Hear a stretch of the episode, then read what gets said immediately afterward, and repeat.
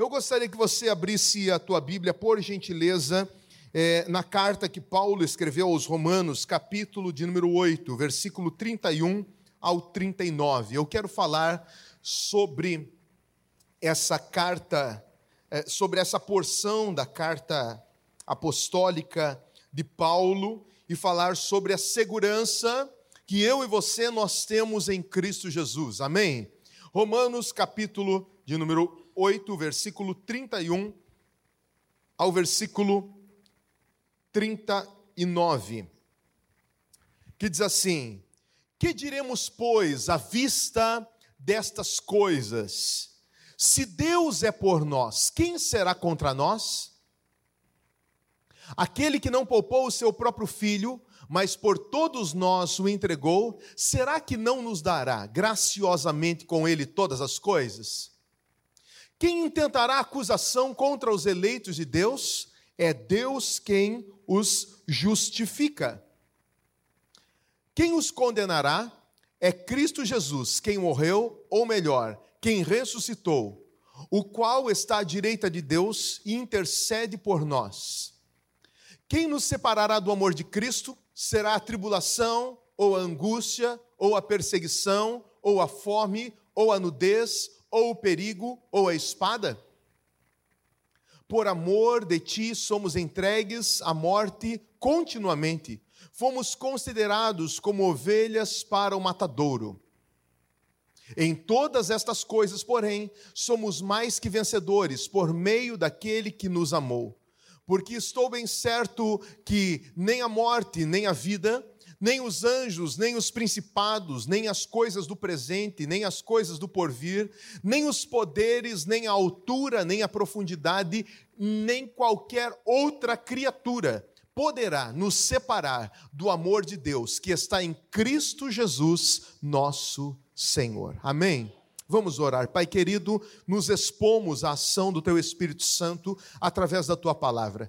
Nós cremos que a tua palavra é viva, poderosa, eficaz, transformadora, luz para o nosso caminho, lâmpada para os nossos pés. A tua palavra está guardada nos céus, mas ela se manifesta a nós. E nesta noite, nesta manhã, Senhor, queremos que a tua palavra se manifeste aos nossos corações, para iluminar as áreas obscuras do nosso ser, para nos limpar, nos purificar, nos repreender, nos corrigir, nos encorajar e consolar conforme a vontade do teu Espírito Santo. Cada mente e coração que aqui estão e aqueles que estão participando do culto online também sejam tocados pelo poder da tua palavra, que nesta manhã, Senhor, os céus se abram sobre esse lugar, que o Rio de Janeiro seja tocado pela presença e pela glória do Senhor, que Jacarapaguá seja tocada pela presença e pela glória do Senhor, que cada vida, que cada família, que cada casal que aqui está, Senhor, neste dia seja tocado pela graça e pela presença do Senhor e que tudo, absolutamente tudo nesse dia seja renovado nas nossas vidas pelo poder da tua palavra. Em nome de Jesus. Amém, amém e amém. Queridos, eu quero partilhar uma palavra que Deus tem colocado no meu coração é, com vocês nesta manhã. E o pastor estava falando sobre a doutrina arminiana, e eu acredito demais que a doutrina da perseverança dos santos é, sem dúvida, uma das mais importantes doutrinas bíblicas. E aqueles que não aceitam, né, em termos práticos para as suas vidas, estão deixando de usufruir grandes bênçãos da parte de Deus. Porque a doutrina da perseverança dos santos é a segurança que o Senhor nos concede, que se nós andarmos com Ele, Ele estará conosco todos os dias, até a consumação dos séculos. A maior promessa de Jesus para mim foi dada nos seus últimos momentos com os discípulos, quando, ele, quando Jesus disse: Olhe, eu estarei com vocês todos os dias até o final dos tempos. Mas nos versículos anteriores, Jesus estava orientando os seus discípulos a fazerem discípulos de todas as nações, pregarem o evangelho e guardarem tudo aquilo que ele estava lhes ordenando. E daí diz: E eis que estarei convosco todos os dias até o final dos tempos. É bem claro, se fizermos uma é, hermenêutica do texto, que nós vamos perceber que Jesus estava dizendo assim: olhe, eu estarei com vocês se vocês estiverem guardando as minhas palavras. Se vocês estiverem guardando os meus mandamentos, se vocês estiverem caminhando comigo, irmãos, o que é isso? Senão a perseverança dos santos. A graça de Deus nos é oferecida, é, a salvação nos é oferecida pela graça de Deus, no entanto, existe uma resposta que eu e você precisamos dar a essa oferta. Deus, ele nos dá a salvação em Cristo Jesus e nada precisamos pagar por isso. Não precisamos fazer penitência, não precisamos fazer propósitos, não precisamos fazer nada para receber o favor de Deus, para receber a salvação. No entanto, nós sabemos que a salvação é pela graça, mas não foi de graça, houve um preço. A vida cristã é uma vida que nós vivemos pela graça, mas ser cristão não é de graça. Existe um preço a pagar, não pela salvação, mas um preço a se pagar para caminhar com Cristo. O Senhor Jesus diz: olhe, se alguém quiser, não é todos, somente aqueles que quiserem vir após mim, aqueles que quiserem me seguir, vocês devem negar a si mesmos, tomar a cada dia a sua cruz e devem seguir-me. Queridos, não há nada mais libertador, não há nada mais maravilhoso nesse mundo que sabermos que somos amados do Senhor, que somos protegidos por Deus, que a nossa vida está nas mãos da na, na, na, palma das mãos de Deus. Um Deus tão grande, um Deus tão poderoso, um Deus que habita no céu, um Deus que habita na luz inacessível, um Deus que conhece uma estrela pelo seu próprio nome, mesmo existindo bilhões e bilhões de estrelas, que conhece cada fio de cabelo que existe na nossa cabeça. Alguns não têm esse privilégio, mas aqueles que têm cabelo, Deus conhece, né, cada fio de cabelo que tem na sua cabeça.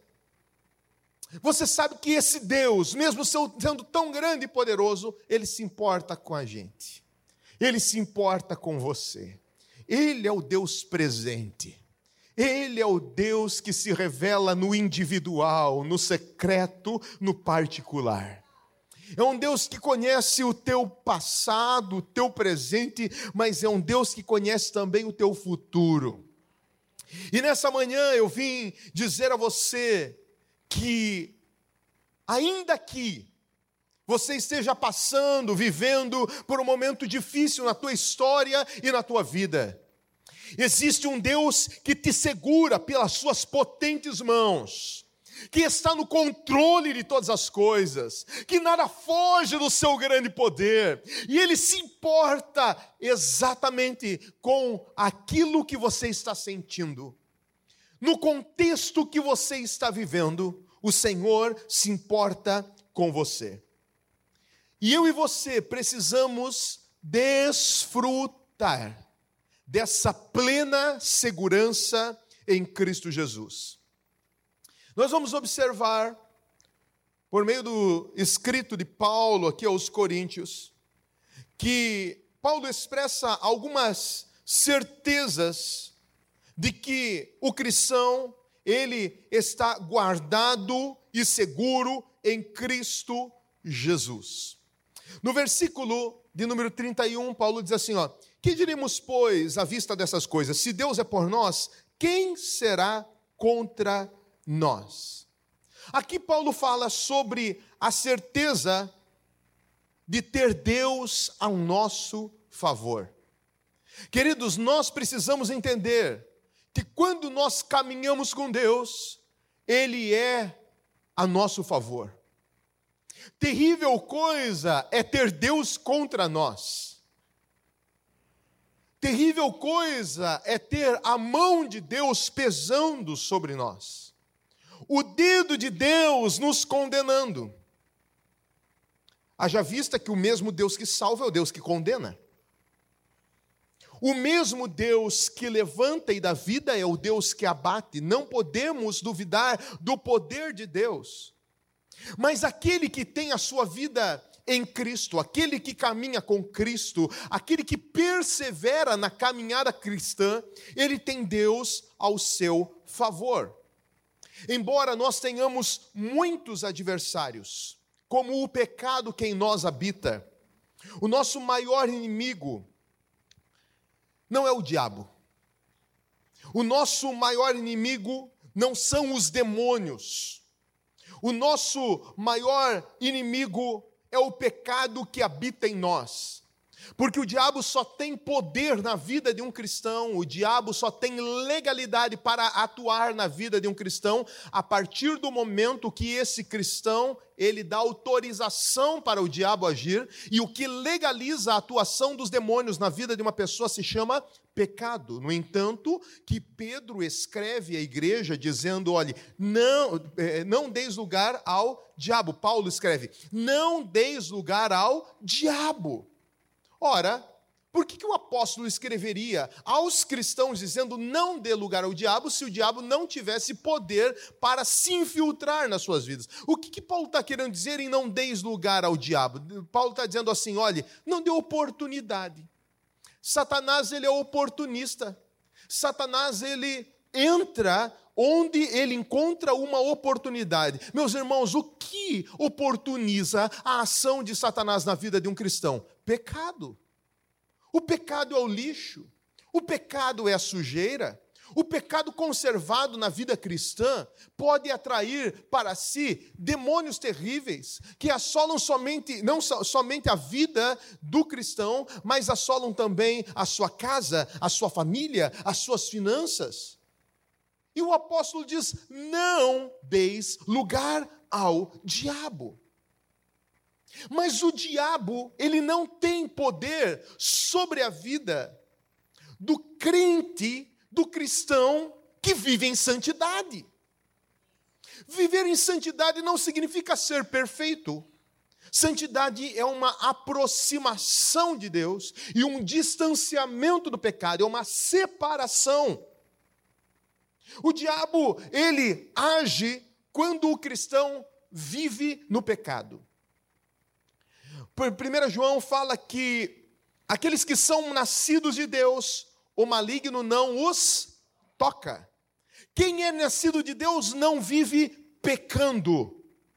Quem é nascido de Deus, ele pode pecar, como se um acidente que pode acontecer na vida de qualquer pessoa que esteja desatenta. No entanto, quem é nascido de Deus, que caminha com o Senhor, o maligno não os toca. Deixa eu dizer uma coisa a você: o fato de você ter entregue a tua vida a Cristo Jesus, o fato de você ter descido as águas do batismo, o fato de você professar a sua fé e de você se declarar cristão, não te blinda de ter uma vida totalmente é, é, é, preservada com relação à ação maligna. Você precisa perseverar na fé. Você precisa perseverar na tua vida com Deus. Você precisa guardar o teu bom depósito, que é a tua salvação, através de uma vida santa. E um dos principais inimigos que eu e você enfrentamos neste mundo, que quer roubar-nos das mãos de Deus, é o pecado que tão de perto nos rodeia.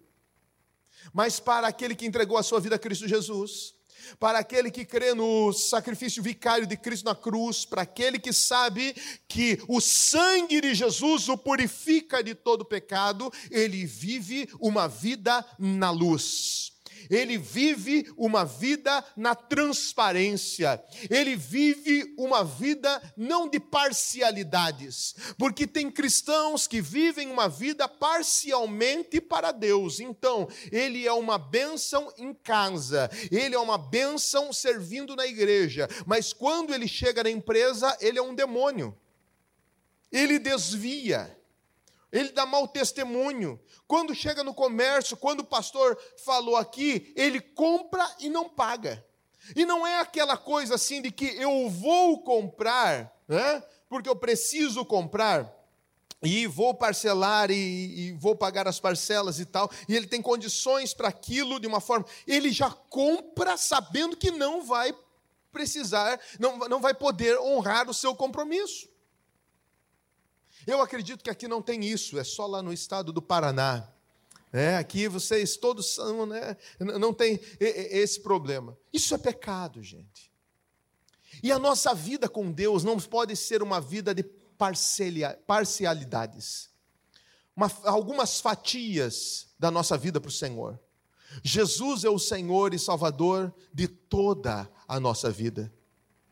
De toda a nossa vida. Essa vida com Deus precisa permear a nossa vida conjugal, essa vida com Deus precisa permear é a nossa vida com os nossos filhos, a nossa vida com o nosso próximo, com os nossos vizinhos, onde formos, onde estivermos, nós devemos manifestar o caráter de Cristo. Então, o nosso maior inimigo não se chama diabo, não se chama Satã, não se chama Satanás, não se chama Lúcifer o nosso maior inimigo se chama o pecado. O pecado. Por isso que nós precisamos andar na luz da confissão. O que, que diz em 1 João? Se confessarmos os nossos pecados, Ele é fiel e justo para nos perdoar de todos os nossos pecados e nos purificar de toda injustiça se confessarmos os nossos pecados, nós perdemos a prática de confissão de pecados. Na reforma da igreja, muitas coisas foram tiradas.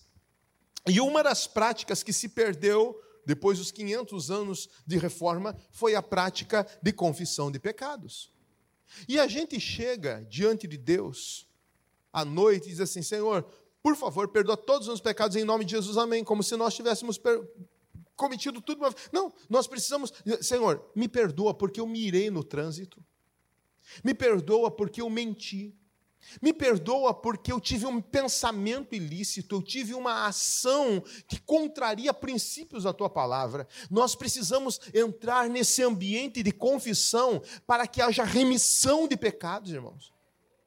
Pecados perdoados são pecados que foram expostos na luz da confissão. É necessário que haja arrependimento e confissão. Arrependimento é um profundo sentimento de abandonar o pecado e de não cometer mais. Então, o pecado é o maior inimigo da vida do cristão, mas esse não é o único. A morte continua sendo uma inimiga, embora a morte já tenha sido derrotada por Cristo Jesus, mas ela quer triunfar sobre as pessoas. Por que, que nós oramos pelos enfermos? Por que, que a gente ora repreendendo o espírito de morte na vida de pessoas que ainda têm um potencial de vida? Já pensou sobre isso? Já pensou no seguinte sentido: olhe, se Deus é soberano e Ele sabe quanto tempo eu vou viver na terra, por que, que eu preciso orar para eu ser curado? Porque se eu estou passando por uma enfermidade, se eu estou passando por uma aflição é, é, no meu corpo físico, por um período de doença, e Deus sabe quanto tempo eu vou viver, eu não preciso orar. Porque se eu tiver que viver 80 anos, eu vou viver. Se eu tiver que viver 81 anos, eu vou viver. Se eu tiver que viver 90 anos, eu vou viver. Então, o que, interfere a minha oração nesse processo? Se Deus ele é soberano. Ouça aqui. Queridos, este mundo que nós vivemos é muito mais semelhante a um campo de batalha do que ao parque da Disney. Nós não estamos num parque de diversões. Nós estamos numa batalha espiritual. E a morte é um inimigo que ronda as pessoas ainda hoje. É um inimigo ativo. E o diabo, sabendo disso, ele quer roubar a vida daqueles os quais Deus tem um projeto, Deus tem um propósito. É por isso que nós lutamos pela vida, em nós existe um senso de sobrevivência. Existe um desejo de querer viver. É por isso que eu não, eu não sei, mas eu, como pastor, eu oro até o momento da pessoa dar o último suspiro para que Jesus cure. Se não curar, a gente entende que foi vontade do Senhor. Mas eu luto pela vida, eu clamo pela vida, eu imponho as minhas mãos e digo: Senhor, repreende toda ação maligna da morte, porque se existe plano do Senhor estabelecer vida, vai estabelecer. Agora, quando Deus tira, meu irmão, não tem o que. Você pode amarrar o espírito de morte, repreender, queimar, você pode fazer o que for, é, é, a pessoa vai morrer mesmo. É porque é vontade de Deus. Mas a morte ronda muitas pessoas. A morte vem através das enfermidades, mas a morte também vem através da violência. Então a morte é um inimigo que ainda, enquanto nós estivermos neste mundo, nós vamos ter que lutar contra, contra ela. Nós temos o diabo como inimigo, que é o nosso adversário. Veja o que fala em Apocalipse capítulo 12, versículo 10. Apocalipse 12, 10. Eu ouvi uma grande voz do céu que dizia: Agora é chegada a salvação e o poder do reino do nosso Deus e a autoridade do seu Cristo, porque já foi lançado fora o acusador dos nossos irmãos, o qual diante do nosso Deus nos acusava de dia e de noite. Quem que é o diabo? É esse acusador que nos acusa de dia e de noite. A principal estratégia do inimigo é bombardear a nossa mente através da acusação.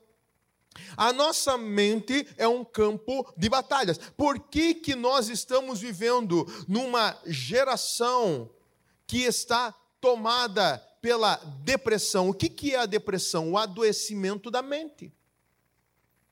As pessoas estão adoecendo da sua mente. E daí existem vários motivos pela questão da depressão. Pode ser uma questão orgânica, pode ser uma questão emocional, de perdas, de, de, de, frustrações, de traumas que o indivíduo sofreu ou viveu, mas a depressão pode ter uma origem espiritual também. Mas é um ataque, independente da origem da depressão, é um ataque na mente. É um ataque na mente, para adoecer a mente. E uma das principais formas que o diabo tem usado nesses dias é atuar na mente. Atuando na mente das pessoas, convencendo a, a, a, as pessoas das suas obras. O diabo, ele faz com que o indivíduo desista, desista de viver, Desista de lutar pelo seu casamento, desista de investir na família, desista de acreditar nos planos e nos sonhos de Deus. É por isso que nós precisamos blindar a nossa mente todos os dias. É por isso que eu e você precisamos pensar, como disse o apóstolo Paulo, nas coisas que são do alto. É por isso que nós precisamos resguardar a nossa mente de toda seta inflamada do maligno, porque existem construções mentais que a Bíblia chama de sofismas. O que são os sofismas? São mentiras disfarçadas de verdade. Daí o diabo diz para você: olha como teu marido é, não vai dar certo esse casamento. Olha os defeitos dele. Você percebe que ele não presta. Você percebe que ele tem atitude igual o pai dele teve. Você percebe que toda a família dele é infeliz no casamento. O teu casamento não vai dar certo. E daí a mulher começa a focar só nos defeitos do marido, só nos defeitos do marido. E a mulher começa a acreditar de verdade naquilo. E daí quando ela olha para a realidade, realmente aquilo que o diabo está sugerindo é verdade. O diabo não está falando nenhuma mentira. Só que aquela mulher deixa de perseverar na oração, na busca pela presença de Deus, de profetizar milagres, de crer no sobrenatural do Senhor, e daí aquela mulher desiste, desencoraja, porque era uma, uma mentira de Satanás disfarçada de uma verdade porque os planos de Deus para o casamento dela são planos eternos, porque o casamento dela pertence ao Senhor, a vida dela é do Senhor. Ela fez um juramento, ela fez uma aliança, ela fez um, um propósito, um pacto, dizendo que era até a morte, é, é, que somente a morte poderia separá-los, e agora ela começa a ter um ataque na mente. E eu estou dando apenas um exemplo de tantos outros que eu poderia dar nessa manhã. Quem que faz tudo isso, gente? O diabo. Porque a função de Satanás é ser o acusador, é de te levar para o buraco, é de te levar para o fundo do poço. Esse é um inimigo que nós lutamos diariamente. Um outro inimigo que nós lutamos sempre é o inimigo chamado mundo. João capítulo 15, versículo 18 diz: Se o mundo vos odeia, sabei que primeiro do que vós outros me odiou a mim. Se vós fosseis do mundo, o mundo a amaria, e amaria o que era seu. Como todavia não sois do mundo, pelo contrário, dele vos escolhi, por isso o mundo vos odeia. Lembrai-vos da palavra que eu vos disse: não é o servo maior do que o seu senhor. Se me perseguiram a mim, também perseguirão a vós outros. Se guardarem a minha palavra, também guardarão a vós, a vossa. Jesus está falando essas palavras aqui, dizendo que os seus discípulos seriam odiados pelo mundo. Eu fico muito preocupado quando o cristão não tem problema com o ímpio. Eu fico muito preocupado, pastor, com essa política da boa vizinhança, entendeu? Hoje tem uma moda por aí que o assim o cristão ele pode andar com o ímpio de uma forma é, quase que sem limites. Então ele pode frequentar lugares, ele pode ter atitudes, ele pode, mas chega a ser um envolvimento que não é um envolvimento para evangelização. Não é aquela aproximação do ímpio com a missão de eu vou no aniversário, eu vou na festa de casamento, eu vou naquele evento social com a missão de representar Cristo e de testemunhar do amor de Deus e ser gentil e ser cordial, mas a minha missão é estabelecer o reino de Deus naquele lugar. Não ele vai para ser mais um, ele vai para se igualar. Só que o mundo está tomado pelo maligno, o sistema mundano está corrompido. E nós precisamos entender que esta ação maligna, ela se infiltra em todas as camadas da sociedade. E ontem fomos no, no, no Museu do Amanhã. Ontem fomos no Museu do Amanhã. Alguém já foi lá? Nossa, sério? Museu do Amanhã. Questão tecnológica excelente, maravilhosa. Estávamos na fila para entrar é, num espaço, lá são vários espaços, para entrar no espaço, vieram os funcionários com um tablet, igual a esse aqui, um tablet na mão, direto nas crianças. Eles foram só nas crianças. E o tablet estava com a câmera é, ligada, então a, o funcionário fazia assim e mostrava a parede do ambiente. Tá? Mostrava a parede do ambiente. Só que no meio da tela do tablet tinha uma minhoca gigante. Alguém já viu isso aqui? Lá? Ou isso é recente agora. Tinha uma minhoca gigante que ficava flutuando assim. Uma minhoca gordinha ficava flutuando. E ele dizia assim para as crianças: olhe, o nome de, desse, é, desse elemento aqui é tal. Falou o nome lá do, do bicho. É? E nós acreditamos que sobre esse ambiente aqui, ele mostrando o ambiente, porque estava né, ali na câmera, sobre esse ambiente existe um espírito guardião. Pastor, da portaria até o final, puramente intencional, para atacar as crianças para atacar as crianças. O progressismo instalado ali. Ah? Existe um espírito guardião. Ok. Daí, tocava naquela minhoca, toca aqui. E as crianças tocavam na minhoca e aquela minhoca soltava alguns ovos, que eram os espíritos malignos que vinham caindo sobre as pessoas que estavam ali. O sangue de Jesus tem poder. Entrando no ambiente, feminismo nos vídeos.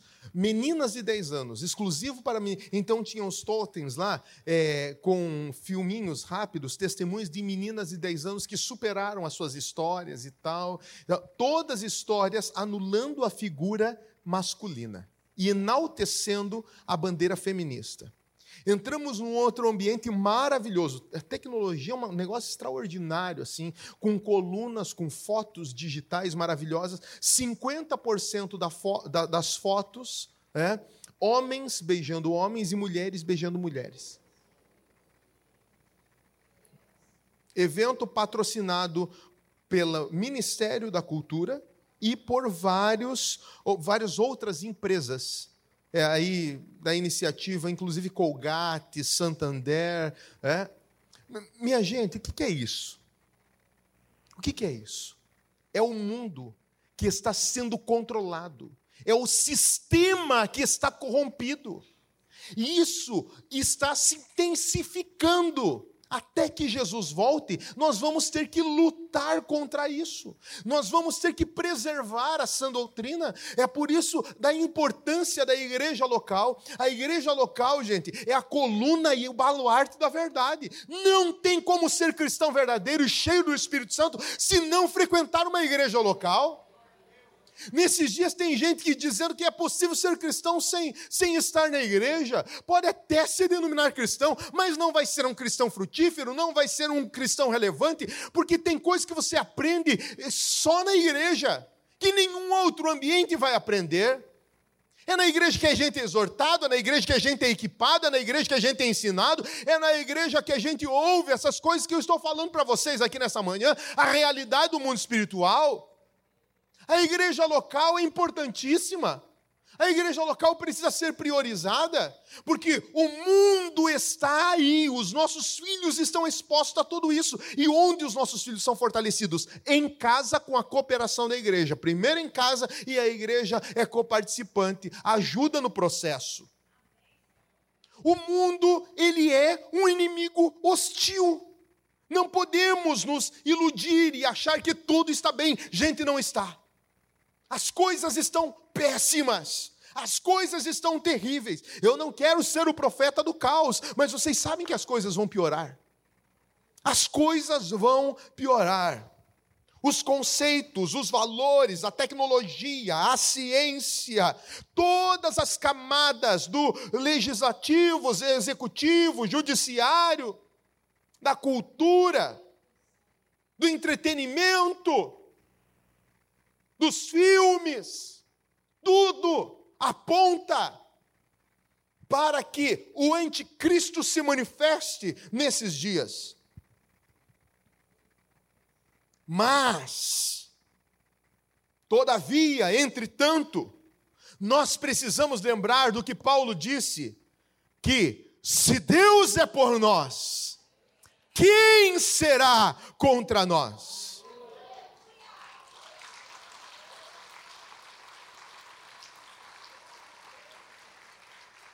Mesmo com tantos adversários, nós podemos ficar tranquilos na palma das mãos do Senhor, porque nós sabemos que nós temos o Senhor ao nosso favor. Porque não tem nada mais terrível do que ter Deus contra nós. Como disse Pedro, Senhor, para onde iremos nós, se só o Senhor tem palavra de vida eterna? Sabe, queridos, o Senhor diz: olhe, eu sou contra ti, lá para as nações pagãs, para Israel em tempos de idolatria, para falsos pastores e profetas, o Senhor dizia e ainda diz: Eu sou contra ti. Mas agora em Romanos, capítulo 8, versículo 31, a situação aqui considerada é que, para aquele que caminha com Cristo, Deus é por ele. Se você está caminhando com Cristo Jesus, eu quero declarar que Deus é por você. Deus, Ele vela pela obra que Ele tem em você e através de você. O apóstolo Paulo, ele diz no capítulo 1, versículo 6 de Filipenses: Estou plenamente certo que aquele que começou a boa obra em mim me aperfeiçoará, completará até o dia de Cristo Jesus. O Senhor realiza uma obra completa. Ei, ei, olha aqui. Olha aqui para mim.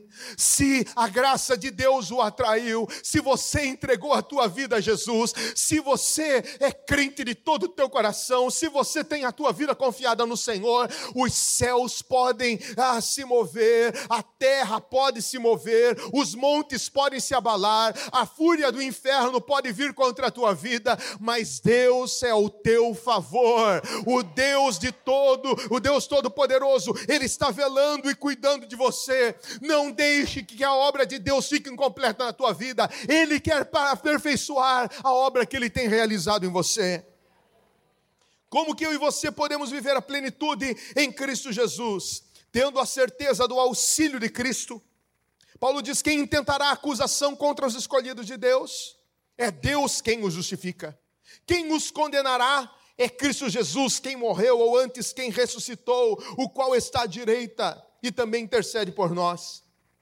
Queridos, o que nos garante que Deus é por nós e o que nos garante segurança nas mãos do Senhor é a obra justificadora de Cristo Jesus na cruz do Calvário.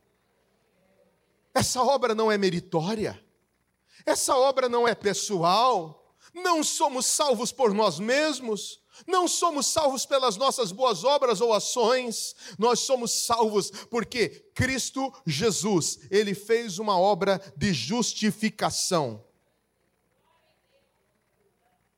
Essa obra descreve o modo como Deus nos regenera, nos muda como pessoa.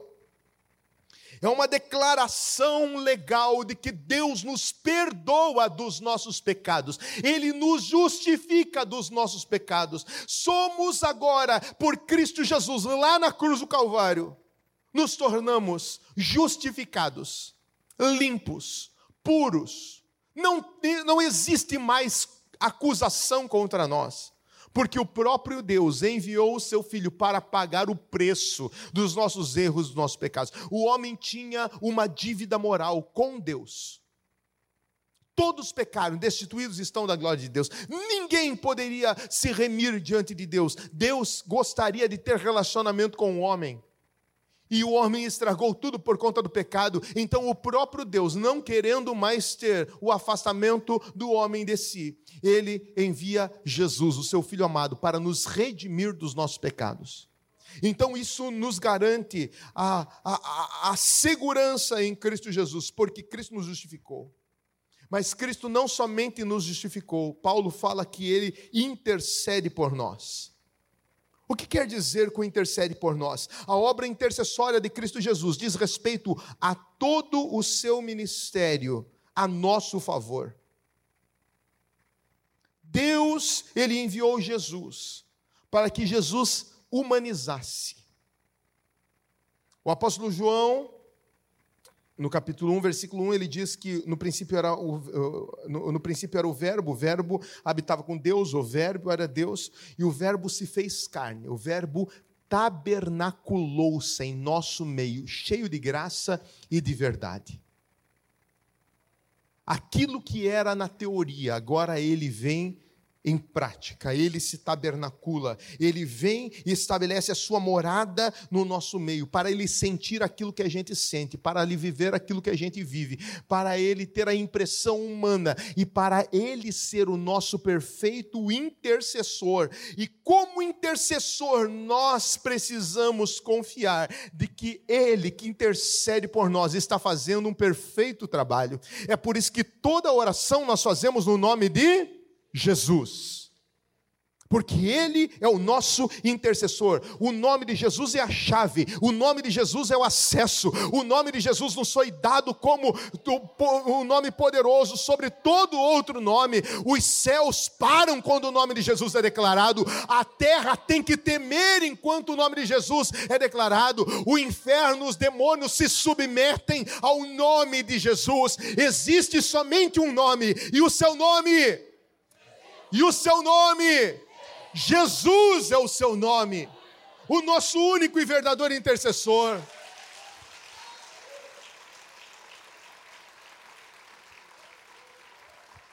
Podemos viver a plenitude da segurança em Cristo Jesus, tendo a certeza que o sofrimento, que sofrimento algum nos separará do amor de Cristo.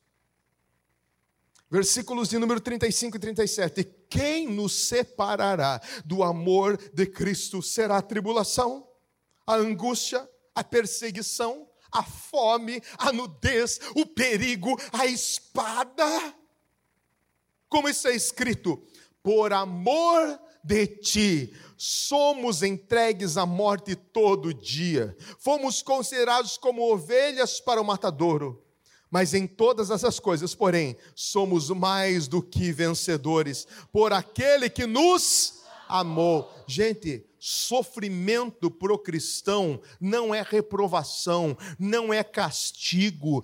Sofrimento para o cristão não é o fim da caminhada. Sofrimento na vida cristã faz parte do processo, é aperfeiçoamento, é trabalhar de Deus, é Deus morrendo, é quando Ele nos moe que a nossa essência se revela. Quando se moe uva, o que, que sai da uva? O que, que sai da uva? Suco, sai vinho. Quando se moe uma azeitona, uma porção de azeitona, o que que sai? Azeite. Mas quando eu e você somos moídos, o que que sai de nós? Reclamação, murmuração, desânimo, palavras de desistência. Não. Quando o cristão é moído, sai exaltação ao nome de Jesus, sai glorificação ao nome de Jesus, porque eles sabem quem ele tem crido. A gente sabe em quem a gente tem crido. A gente sabe que esse Deus que nos colocou nesse mundo é o Deus que nos sustenta por toda a eternidade, que Ele estará conosco, que Ele não nos abandona, que Ele não nos deixa tribulação, angústia, perseguição, fome, nudez, perigos, espadas, nada, absolutamente nada nos separará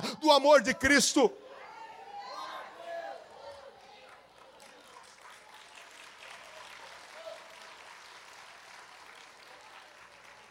Jesus diz: Olha, tenho dito essas coisas para que em mim tenhas paz. No mundo tereis aflições, mas tenham bom ânimo. Eu venci o mundo. Ele nos garante, queridos, Ele nos garante que, que através da sua vitória, nós também teremos vitória, se nós tivermos bom ânimo. Eu vim aqui dizer nessa manhã a você: tenha bom ânimo. Tenha bom ânimo, apesar das dificuldades, apesar das portas fechadas, apesar das decepções, apesar das angústias, apesar das perseguições, apesar dos desapontamentos, apesar das tristezas, apesar da escassez, apesar, apesar, apesar, apesar, tenha bom ânimo. Jesus venceu, Jesus venceu, Jesus venceu, Jesus venceu. Se nós perseverarmos, nós teremos vitória também.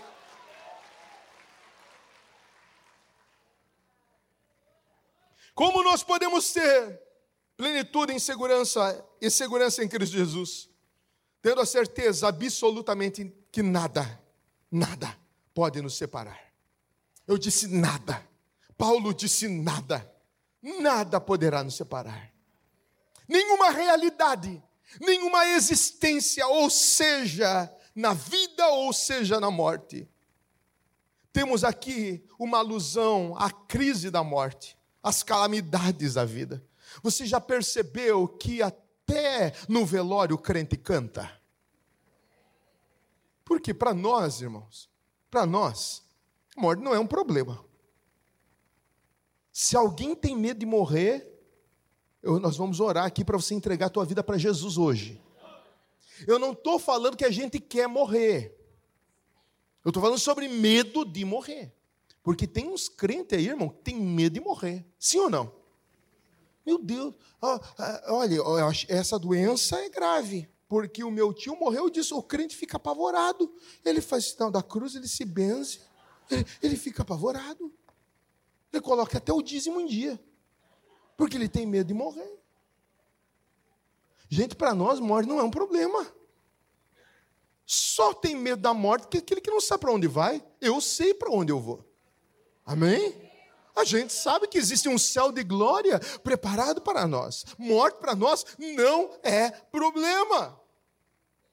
E Paulo fala que nem a morte, nem a vida, nem os anjos, nem os principados, nem o presente, nem o porvir, nem a altura, nem a profundidade, nenhuma outra criatura poderá nos separar do amor de Deus que está em Cristo Jesus. Meu irmão, se essas coisas fortes que é morte, vida, principados, potestades, mundo espiritual não pode separar, o que está te separando do amor de Cristo Jesus? Hein?